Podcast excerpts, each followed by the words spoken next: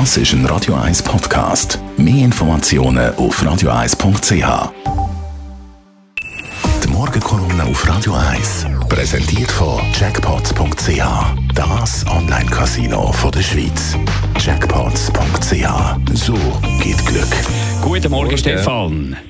Guten Morgen zusammen. Der SVP-Nationalrat Thomas Matter möchte gerne Taskforce abschaffen vom Bund, die Corona-Taskforce.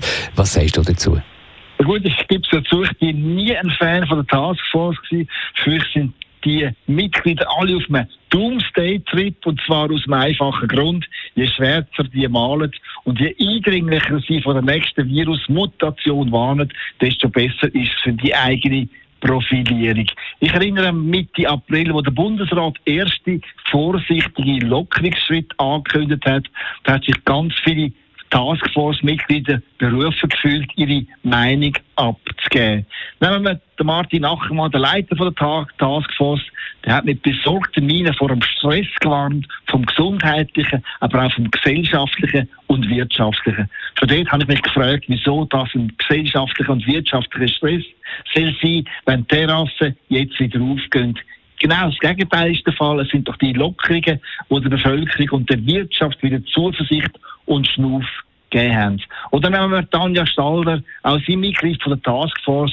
Die ETH-Forscherin hat nach der Ankündigung von der Lockerung ernsthaft behauptet, jetzt riskieren wir volle Intensivstationen und ganz viele Long-Covid-Fälle. Das alles sei doch tragisch, was der Bundesrat beschlossen hätte.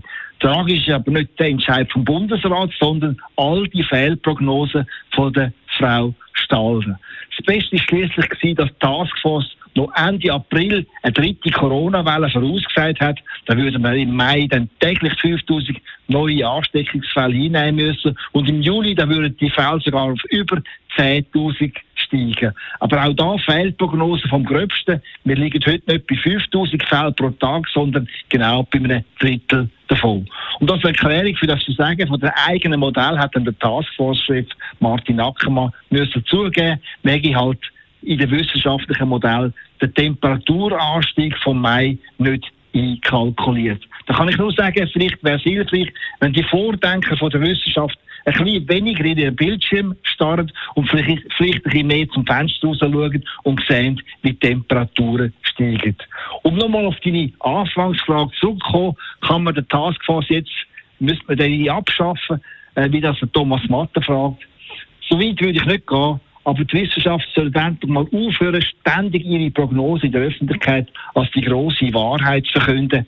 Nein, sie sollen weiterhin den Bundesrat und das BAG beraten, aber das kann man auch vertrauliche Briefings machen und es muss nicht ständig jedem Mikrofon und jeder Kamera hinterherlaufen.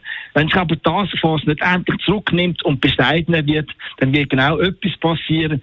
Sie wird sich mit ihren oft falschen Prognosen selber überflüssig machen. Ja, und dann braucht es definitiv auch keinen Thomas Matter mit seiner Forderung nach Abschaffung von der Taskforce mehr, weil das Taskforce gerade selber macht. Danke vielmals. Stefan Barmettler, Chefredakteur von der Handelszeitung, seine Morgenkolumne zum Nachlesen auf radio1.ch. Die Morgenkolumne auf Radio 1.